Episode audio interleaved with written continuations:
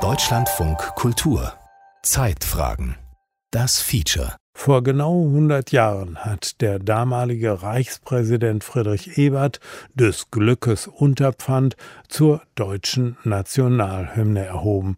Und heute singen auch die Frauen beim EM-Finale in London brüderlich mit Herz und Hand. Einigkeit und Recht und Freiheit. 100 Jahre deutsche Nationalhymne von Michael Reißenberger.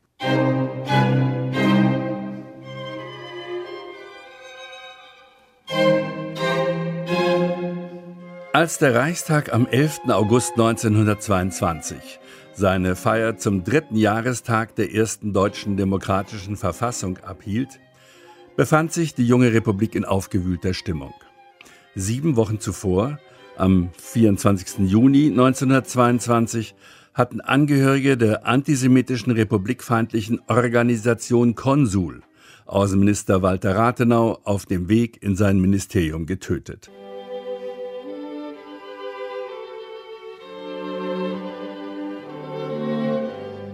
11. August 1922, der dritte Jahrestag der republikanischen Verfassung. Für die Verfassungsfeier wurde dieses Mal der Reichstag von Reichskunstwart Edwin Retzlob, einem Kunsthistoriker und Museumsmann, besonders hergerichtet. Retzlob übrigens viele Jahre später Herausgeber des Berliner Tagesspiegel und Mitgründer der Freien Universität Berlin. Er kümmerte sich in der Zeit der Weimarer Republik um die künstlerische Formgebung des Reichs, also um Entscheidungen über staatliche Symbole wie Staatswappen, Fahnen und Staatsfeiern. Nicht zuletzt auch um die bewegende Trauerfeier für den ermordeten Außenminister Rathenau im Reichstag. Und am 11. August um den Verfassungstag. Meterhohe weiße Lettern umrahmten das Rednerpult. Sie zeigten das Motto Einigkeit und Recht und Freiheit. Die Anfangsworte der dritten Strophe des Gedichts von Hoffmann von Fallersleben aus dem Jahr 1841. Bis zu diesem 11. August 1922 gab es bei feierlichen Terminen der Weimarer Republik kein offizielles Lied, keine Hymne. Am Tag zuvor jedoch hatte Reichspräsident Friedrich Ebert zu erkennen gegeben, das ändern zu wollen. Nach dem Mord an Walter Rathenau, 24. Juni, ist der Außenminister ja bestialisch ermordet worden. Da war der Moment gekommen, auch für die Ministerialbürokratie zu sagen, wir brauchen jetzt ein einigendes Lied der Deutschen. Und da ist man auf das Lied der Deutschen zurückgefallen. Der Darmstädter Historiker und Geschäftsführer der Friedrich-Ebert-Stiftung, Professor Walter Mühlhausen, ist der Ebert-Spezialist. Für eine monumentale wissenschaftliche Abhandlung über Friedrich Ebert hat er in rund 40 Archiven recherchiert und unter anderem mehr als 100 Nachlässe konsultiert.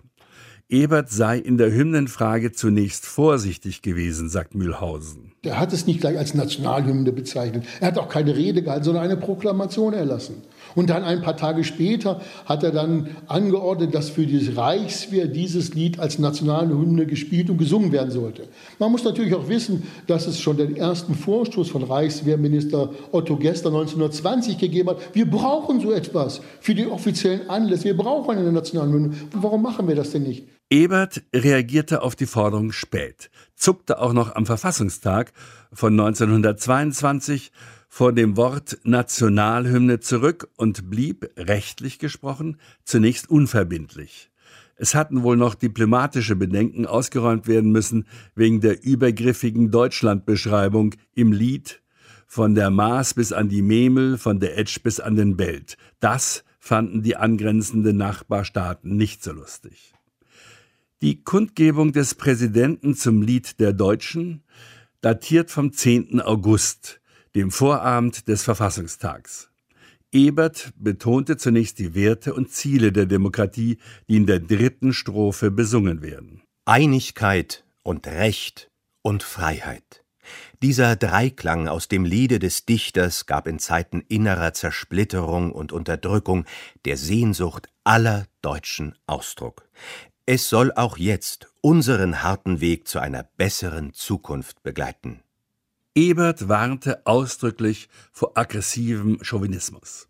Ein Lied, gesungen gegen Zwietracht und Willkür, soll nicht Missbrauch finden im Parteikampf. Es soll nicht der Kampfgesang derer werden, gegen die es gerichtet war. Es soll auch nicht dienen als Ausdruck nationalistischer Überhebung. Er warnte auch vor dem Missbrauch des Deutschlandlieds, insbesondere durch die anstößige erste Strophe, zog aber daraus keine weiteren Folgerungen.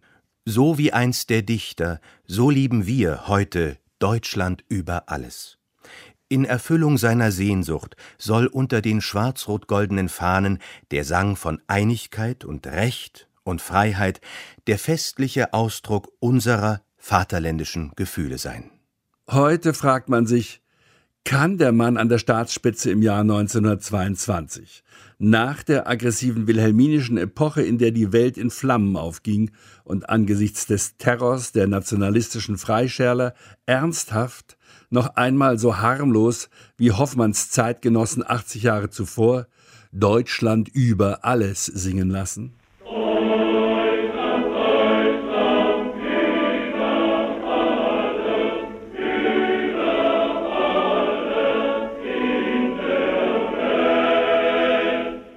Die Problemformel Deutschland über alles kommt im Vers ohne dazugehöriges Satzprädikat daher und hat sich als sehr ausdeutbar erwiesen. Die Rhetorik nennt so etwas elliptisches Sprechen, wenn also bestimmte Wörter oder Satzteile ausgelassen werden. Das dient der Verdichtung und damit auch der Intensivierung.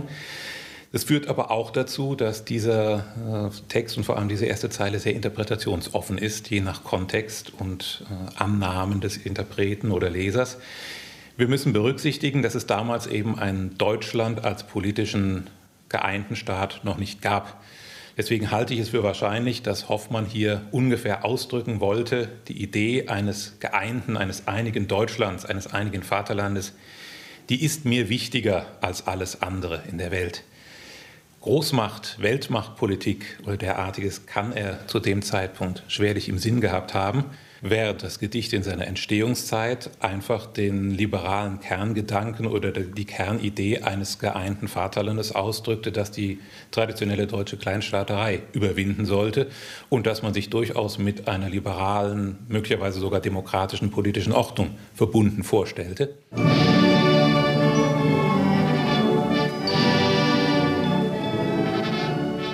Dem ursprünglich freiheitlich-liberalen Liedtext widerspricht nicht, dass das Gedicht auf die Melodie der alten österreichischen Kaiserhymne von Haydn gesetzt worden ist.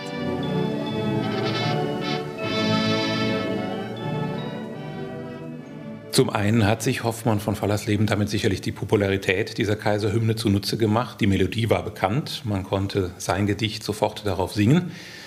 Zum anderen hat er aber sicherlich ganz pointiert einen Gegengesang geschrieben. Hier wird eben nicht mehr ein kaiserliches äh, Oberhaupt verherrlicht, sondern hier singen die Deutschen und verherrlichen eben das Volk. Das Gedicht sagt nicht ausdrücklich etwas über die Staatsform, die Hoffmann für das geeinte Deutschland anvisiert, aber immerhin von einem Oberhaupt, einem Herrscher, einem König ist hier nicht mehr die Rede. Es spricht nur das Kollektiv des Volkes des männlichen Volkes, muss man allerdings sagen. Das zeigt die zweite Strophe ja, dass die Frauen nicht als politische Subjekte gelten. Das ist nun wiederum sicherlich etwas, was Hoffmanns Gedankenwelt ganz entschieden von unserer heutigen trennt. Das zunächst harmlose Deutschlandlied bekam wachsende Popularität langsam erst nach 1871, als nach dem Sieg über Frankreich der deutsche Kaiser ausgerechnet in der Feierstube der Franzosen im Spiegelsaal von Versailles gekrönt worden ist. Nun münzten die großspurigen Chauvinisten in Kaiserlaune die erste Zeile Deutschland, Deutschland über alles in einen Triumphgesang über alle bekriegten Völker um. Der passte jetzt gut zu imperialistischen Gedanken und kolonialistischen Kriegszügen. Und im Ersten Weltkrieg kam endgültig ein zweifelhafter Durchbruch für das Deutschland Deutschland über alles Lied. Durch neumodisch formuliert Fake News der obersten Heeresleitung. Am 11. November 1914 gab diese eine Gefechtsmeldung bekannt, mit der sie einen Mythos stiftete, der fortan nicht nur bei militaristischen Republikfeinden, sondern bis tief hinein in konservative bürgerliche Kreise jahrzehntelang populär war. Westlich Langemark brachen junge Regimenter unter dem Gesange Deutschland, Deutschland über alles gegen die erste Linie der feindlichen Stellungen vor und nahmen sie. Etwa 2000 Mann französischer Linieninfanterie wurden gefangen und sechs Maschinengewehre erbeutet. Verschwiegen hatten die Oberbefehlshaber in ihrem Kommuniqué jedoch, dass bei dem Angriff im belgischen Flandern auch mehr als 2000 unerfahrene deutsche Soldaten im Abwehrfeuer von Franzosen und Briten verheizt worden waren. Und übrigens, die jungen Soldaten hatten gar nicht gesungen und schon gar nicht bei Langemark. Eigentlich hatte die verlustreiche Attacke beim belgischen Bixrote stattgefunden, ein für deutsche Zungen schlecht aussprechbarer Ortsname. Nach 1918, als Ebert plante, das Deutschlandlied zur Nationalhymne zu erheben, war ihm die Vereinnahmung des Deutschlandliedes vor allem durch rechtsnationalistische Bevölkerungskreise durchaus klar. Er wusste, was die erste Strophe bedeutet. Er wusste aber auch, und das ist etwas, was er dann besonders hervorgehoben hat, was die dritte Strophe bedeutet, nämlich dieser Dreiklang, Einigkeit und Recht und Freiheit. Und es gibt sogar ähm, den Hinweis von ihm, man solle doch sich darauf beschränken, wenn man es öffentlich dann kundtut. Natürlich war er sich bewusst, dass dieses Deutschlandlied vor allen Dingen auch in sozialdemokratischen Ohren keinen guten Klang hatte. Natürlich war er sich bewusst, dass dieses Lied mit der Langemark-Legende verknüpft war. Der Langemark-Legende, wo dann unter dem Singen dieses Liedes sich Studenten und Schüler in den Tod gestürzt haben im Ersten Weltkrieg. Das war er schon sich dessen bewusst. Aber er hat auch gesehen, dass dieses Lied die unterschiedlichen Befindlichkeiten von allen zufriedenstellen konnte. Einigkeit und Recht und Freiheit für die Sozialdemokratie und das bisschen andere für die, die noch der Monarchie nachtrauerten. Seht her, ihr könnt auch in der Republik groß werden. Für den Mannheimer Literaturwissenschaftler Ulrich Kittstein war ein solcher symbolischer Brückenschlag zum Scheitern verurteilt. Im Grunde hat sich Ebert mit dieser Maßnahme wohl zwischen alle Stühle gesetzt. Es war aussichtslos, die rechtsnationalistischen Kreise an die Republik heranführen zu wollen und auf der linken Seite des politischen Spektrums bestanden wiederum nach der Rezeptionsgeschichte dieses Gedichts verständlicherweise erhebliche Vorbehalte gegen das Lied der Deutschen. Es bleibt eben tatsächlich das Kuriosum, dass ausgerechnet ein Sozialdemokrat damals 1922 diesen merkwürdigen Versuch unternommen hat. Walter Mühlhausen. Es ging um so etwas, und das ist jetzt nicht nationalistisch verbrämt, wie eine Volksgemeinschaft. Das ist etwas, was man unter einem republikanischen Motto sehen muss. Volksgemeinschaft der Republikaner oder, um es moderner zu sagen, der Demokraten. Man muss sich Eberts harten Gang durch die hochnervöse Gründungsphase für Deutschland vergegenwärtigen. Also es war kein glatter Aufstieg, vor allen Dingen nicht seit dem November 1918, wo er Reichskanzler wurde, dann drei Monate später dann zum ersten Reichspräsidenten gewählt wurde. Am 9. November 1918 hatte des Kaisers letzter Reichskanzler, Prinz Max von Baden, auf eigene Faust die Abdankung des immer noch zögernden Kaisers bekannt gegeben und seine Amtsgeschäfte dem Sozialdemokraten Friedrich Ebert übertragen. Und die Republik wurde am selben Tag gleich zweimal ausgerufen. Das Alte und Morsche, die Monarchie ist zusammengebrochen. Es lebe das Neue, es lebe die Deutsche Republik. Vom Sozialdemokraten Philipp Scheidemann am Reichstag und von Karl Liebknecht, der dem linken Spartakusbund angehörte, zwei Stunden später am Berliner Schloss. Es folgten Unruhen und Gewaltexzesse, nationalistische Freikorps richteten Blutbäder an, weshalb die gewählte Nationalversammlung nicht in Berlin zusammentrat, sondern nach Weimar auswich und dort die Verfassung verabschiedete und Friedrich Ebert zum neuen Reichspräsidenten wählte. Das war also wirklich die Hochzeit der Revolution. Es ging da wirklich um das Überleben nicht nur der Nation, sondern auch des Einzelnen. Er ist derjenige, der das Reich, das da niederliegende Reich mit seinen vielfältigen Problemen in die Republik geführt hat, auch gegen Widerstände von links und von rechts. Letztendlich war er als Reichspräsident, das hat er selber mal dann gesagt, als er äh, das Amt übernommen hatte, ein Präsident aller Deutschen unter diesem Aspekt ein Präsident aller Deutschen sein, hat er dieses Lied dennoch äh, dann als Nationalhymne deklariert, weil er glaubte, dass sich unter diesen Worten die Einheit herstellen ließe im Reich. Ja, eine Einheit zwischen denjenigen, die aus der Monarchie gekommen und der, die auch noch verhaftet gewesen sind, und denjenigen, die die Republik wollten, also das eigene Klientel, das sozialdemokratische. Dieses Bedürfnis oder die neue Vision von Einigkeit und Recht und Freiheit, das ist wirklich genau die Geschichte dieser Hymne, sagt die Konstanzer Politik- und Kulturwissenschaftlerin, die Professorin Aleida Assmann. Sie befasst sich unter anderem mit Erinnerungskultur, die mit kollektiven Erlebnissen, Erinnerungen und ihren Deutungen das Selbstverständnis von Nationen abbildet.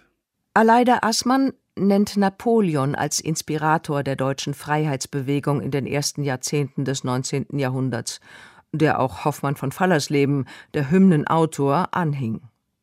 Napoleon, der große Eroberer, und Überbringer der Menschenrechtsideen der Französischen Revolution. Befreier und Besatzer zugleich. Sein epochenmachendes Rechtsbuch für alle Bürger, der Code Zivil, sein Einsatz für leistungsstarke Territorialstaaten anstelle der rund 300 deutschen Kleinstaaten sorgten für einen staatlichen und gesellschaftlichen Modernisierungsschub. Und seine Feld- und Raubzüge quer durch Deutschland und Europa haben als Reflex auch den Selbstbestimmungsimpuls der vielen deutschen Untertanen geweckt. Die Geschichte dieser Hymne dass sie auf ihre historische Stunde warten musste, also immer wieder verschoben werden musste, eigentlich bis ins Jahr 1922. Die Geschichte hat mit der Hymne nicht Schritt gehalten.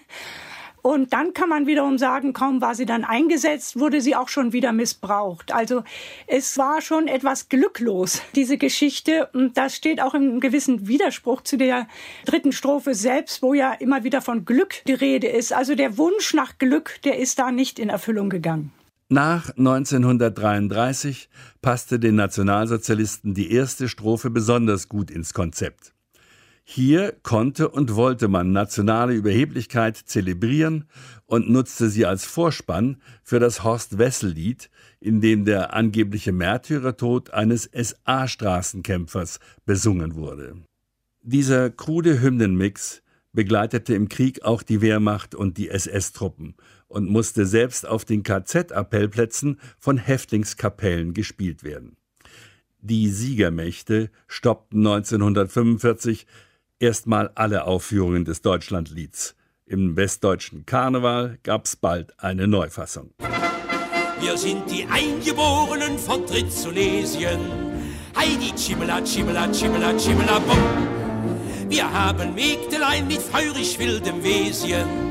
Heidi Chimela, Chimela, Chimela, Chimela, Bum.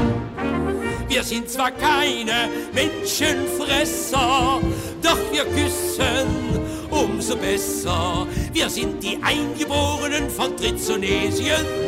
Heidi Chibela, Chibela, Chibela, Chibela, bum. In der Pädagogischen Akademie in Bonn, später für lange Jahre das Bonner Bundeshaus für Bundestag und Bundesrat, folgte der Gründungsakt der Bundesrepublik Deutschland. Setzte der Parlamentarische Rat das Grundgesetz für die Bundesrepublik feierlich in Kraft. Da erklang aber nicht die Hoffmann-Haydnsche Hymne, sondern ein bekanntes Studentenlied von 1820. Ich habe mich ergeben, mein deutsches Vaterland, über den gewissen Doppelsinn dieser Ersatzhymne mokierten sich manche.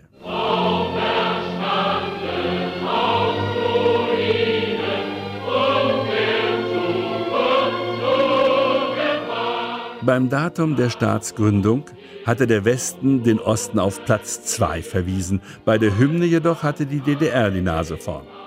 Hier schuf man neue Klänge und Töne mit weltläufigen deutschen Künstlern, dem Dichter Johannes R. Becher und dem Komponisten Hans Eisler. Bechers Gedicht reflektiert die bedrückende Lage nach dem Krieg und beschwört die Erneuerung des Landes auferstanden aus Ruinen, der eigenen Kraft vertrauend, steigt da ein Freigeschlecht empor. Die sowjetischen Befreier oder der Sozialismus spielen bei ihm in diesem Text keine Rolle. Der Mannheimer Literaturprofessor Ulrich Kittstein. Becher hat natürlich die Konsequenzen aus dem Dritten Reich und aus dem Zweiten Weltkrieg und allem, was damit zusammenhing, gezogen und konnte dann im Hinblick darauf ein politisch unbelastetes neues Lied schreiben. Das allerdings seinerseits wiederum natürlich für die Bundesrepublik von vornherein tabu und gewissermaßen verbrannt war, eben weil man es nur als Nationalhymne der DDR kannte.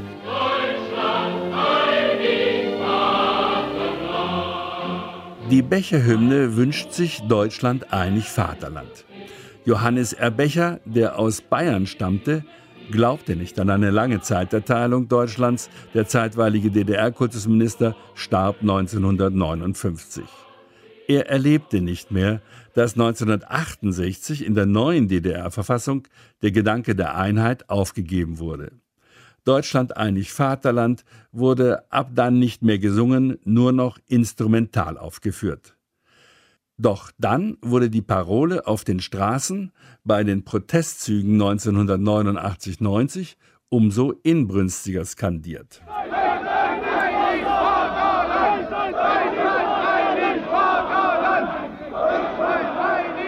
Zurück zu den Anfängen der beiden deutschen Staaten. Die DDR hatte also noch vor der Bundesrepublik eine durchaus präsentable neue Hymne. Im Westen bedrängte Bundeskanzler Konrad Adenauer bald auch den Bundespräsidenten Theodor Heuss nachzuziehen. Man solle das Deutschlandlied wieder zur Nationalhymne machen. Adenauer war unglaublich interessiert an so etwas wie Kontinuität in einem Land, aufzubauen und zu suggerieren, das eigentlich ja von radikalen Brüchen gezeichnet ist.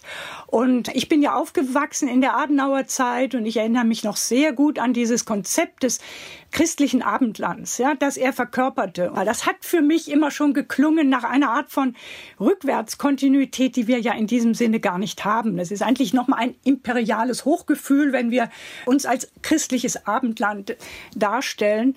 Und den Brüchen wird das natürlich überhaupt nicht gerecht. Bundespräsident Heuss stellte sich dann in seiner Silvesteransprache 1950 Adenauer entgegen. Heuss startete einen Versuch, mit dem Kirchenliedautor Rudolf Alexander Schröder eine neue Hymne zu kreieren. Land des Glaubens, deutsches Land. Land des Glaubens, deutsches Land. Land der Väter und der Erben uns im Leben und im Sterben Haus und Herberg, Trost und Bank.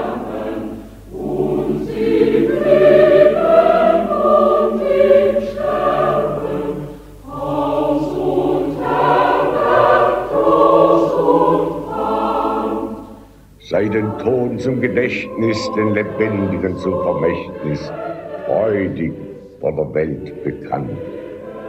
Land des Glaubens, deutsches Land.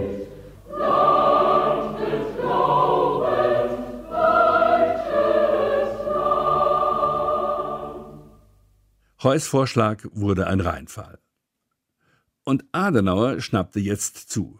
Mit einem Kabinettsbeschluss bedrängte er Heuss öffentlich, das Deutschlandlied wieder zur Nationalhymne zu erklären. Heuss ging darauf ein, lehnte aber eine feierliche Proklamation ab und sprach mit Adenauer einen öffentlichen Schriftwechsel zwischen Bundeskanzler und Bundespräsidenten ab. So kann man im Mai 1952 Adenauers Bitte an Heuss lesen. Innerdeutsche Gefühlsmomente anzuerkennen, außenpolitischen Realismus zu zeigen und das Deutschlandlied als Nationalhymne anzuerkennen. Bei staatlichen Veranstaltungen solle, wie von Heuss vorgeschlagen, die dritte Strophe gesungen werden. Heuss nahm in seiner Antwort diesen Vorschlag an. Aber bald darauf ging da etwas schief. 1954 im Berner Wankdorf-Stadion, als die neue Großmacht im Weltfußball von den deutschen Anhängern gefeiert wurde.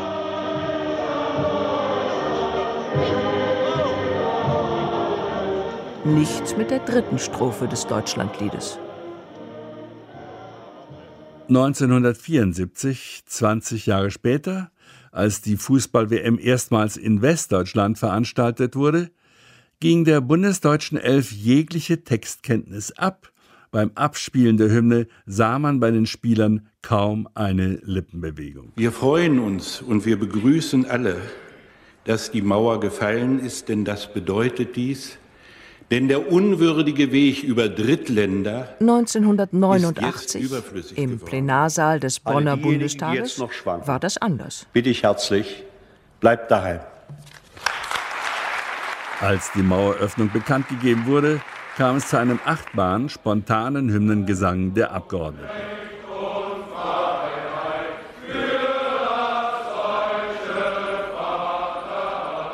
Dem Mauerfall folgte 1990 rasch die Entwicklung hin zur Vereinigung der beiden deutschen Staaten. Und die hatten bekanntlich ihre je eigene Hymne. Vom poetischen Standpunkt aus hätte Professor Kittstein nichts einzuwenden gehabt gegen den bekannten Vorschlag des frei gewählten letzten DDR-Ministerpräsidenten Lothar de Maizière 1990. Man solle beim Zusammengehen der beiden deutschen Staaten auch die Hymnen fusionieren. In der Tat hat auch Becher sich angelehnt an die metrische und strophische Struktur des Deutschlandliedes, im Grunde genommen eine Kontrafaktur geschrieben. Natürlich auch wieder mit der Intention, hier einen Gegenentwurf, einen Gegengesang zu schaffen und den älteren Text abzulösen und zu verdrängen. Der Vorschlag von Lothar de Maizière klingt durchaus plausibel. Die Wiedervereinigung, die deutsche Wiedervereinigung wäre durch ein solches Werk gewissermaßen poetisch und sängerisch abgebildet oder wiedergespiegelt worden. De Maizière wurde aber bald klargemacht, dass man im Westen nichts Neues singen wolle. Bundespräsident Richard von Weizsäcker und Bundeskanzler Helmut Kohl wiederholten 1991 die Staatspraxis eines Briefwechsels und machten damit rechtssicher klar, dass im vereinten Deutschland allein die dritte Strophe des Deutschlandlieds als Nationalhymne gilt. Das Gedicht von von Leben ist in seiner Rezeptionsgeschichte ja gerade deswegen so interessant, weil man daran wie in einem Brennspiegel sämtliche Brüche, Widersprüche, Verwicklungen und Katastrophen der deutschen Geschichte studieren kann. Es ist von daher ausgeschlossen, dass es zum Gegenstand einer ungebrochenen Identifikation werden kann. Aber es ist ein ausgesprochen interessantes Studienobjekt für jeden, der sich irgendwie mit deutscher Mentalität, mit deutscher Politik, mit deutscher Geschichte in den letzten 180 Jahren befassen möchte. Viele würden gut ohne Nationalhymne auskommen. Caroline Emke etwa. Prominente Medienfrau, Buchautorin und Kolumnistin unter anderem der Süddeutschen Zeitung. Ich habe nie die deutsche Nationalhymne gesungen, bekennt Caroline Emke. Und ich werde das auch nie tun. Habe nie die deutsche Fahne geschwenkt und werde das auch nie tun. Ich weiß um die Unbelastetheit der dritten Strophe des Deutschlandlieds und ihrer Aussage, ebenso um die der Fahne und ihrer Farbe. Und dennoch bereitet es mir Unwohlsein. Die Konstanzer Professorin Aleida Assmann, sie meint, nicht nur in Schloss Bellevue beim Bundespräsidenten oder bei Staatsbesuchen oder auch in Fußballstadien könnte eine Hymne gut gebraucht werden. Aber dann hat ja die Nationalhymne auch noch eine Funktion als Tagesausklang. Deutschlandfunk, also abends. Aber ich würde sagen, es gibt noch einen anderen Grund, warum wir sie brauchen. Und das wäre für mich eine Einbürgerungsfeier. Und für mich ist äh, die Nation oder der Begriff der Nation nicht einfach so eine mysteriöse, emotionale, kollektive Kraftquelle. Das ist es gar nicht, sondern der Nationalstaat ist zunächst einmal der Rahmen, in dem Rechtsstaatlichkeit, Demokratie, aber eben auch die Menschenrechte und eine diverse Gesellschaft verankert sind. Und damit ist es zugleich eben auch, und das ist das Wichtige, der Rahmen für Integration. Und wir sind im Moment an einem historischen Punkt angekommen, wo das Wir dieser Nation sich ganz grundlegend verändert. Denn man kann sich ja vorstellen, dass Migranten in dieses Land kommen, um anzukommen und auch angenommen zu werden und in diesem Land mitzugestalten. Und wenn wir nur sagen, wir sind gar keine Nation, uns gibt es ja gar nicht, wir sind Kosmopoliten oder so, dann könnte das ja für die auch schwierig sein. Und der Impuls wäre eben, dass man an diesem Selbstbild mitformen kann. Und das muss nicht ein Selbstbild sein, was auf Stolz und Stärke ausgerichtet ist. Im Gegenteil, diese Stolz- und Stärke-Visionen, die sind meistens mit starken Ausgrenzungen verbunden. Aber ein positives Selbstbild zu dieser Veränderung könnte da tatsächlich weiterhelfen. Ein Selbstbild von der deutschen Nation, etwa so. Schuldbewusst wegen der unfassbaren Menschheitsverbrechen der Deutschen und selbstbewusst wegen der Bemühungen um Vergangenheitsbewältigung und auch wegen des Wiederaufbaus eines anerkannten Gemeinwesens in der Weltgemeinschaft. Ich finde die Formulierung selbstbewusst und schuldbewusst eigentlich sehr gut, denn das muss ich ja gar nicht ausschließen.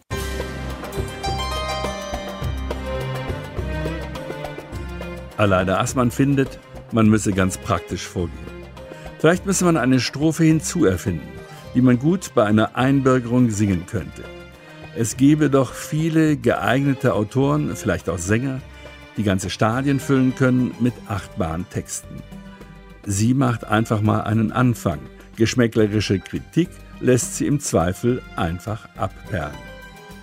Gleiches Recht und gleiche Freiheit eint uns hier im deutschen Land. Dafür stehen wir geschlossen ein mit Kopf und Herz und Hand. Neue Bürger sind willkommen. Das ist unser stärkstes Band. Gleiches Recht und gleiche Freiheit eint uns hier im deutschen Land. Für mich ist es ein ganz wichtiges Thema, weil die Verwandlung der Nation, die im Moment in Gange ist, das ist ein ganz langwieriger Prozess. Und es geht auch nicht um ein Zusammenwachsen, sondern es geht um ein Zusammenwachsen. 100 Jahre deutsche Nationalhymne. Sie hörten ein Feature von Michael Reisenberger, gesprochen von Eva Krüll und dem Autor, Technik Jan Fraune, Regie Klaus Michael Klingsporn, Redaktion Winfried Sträter.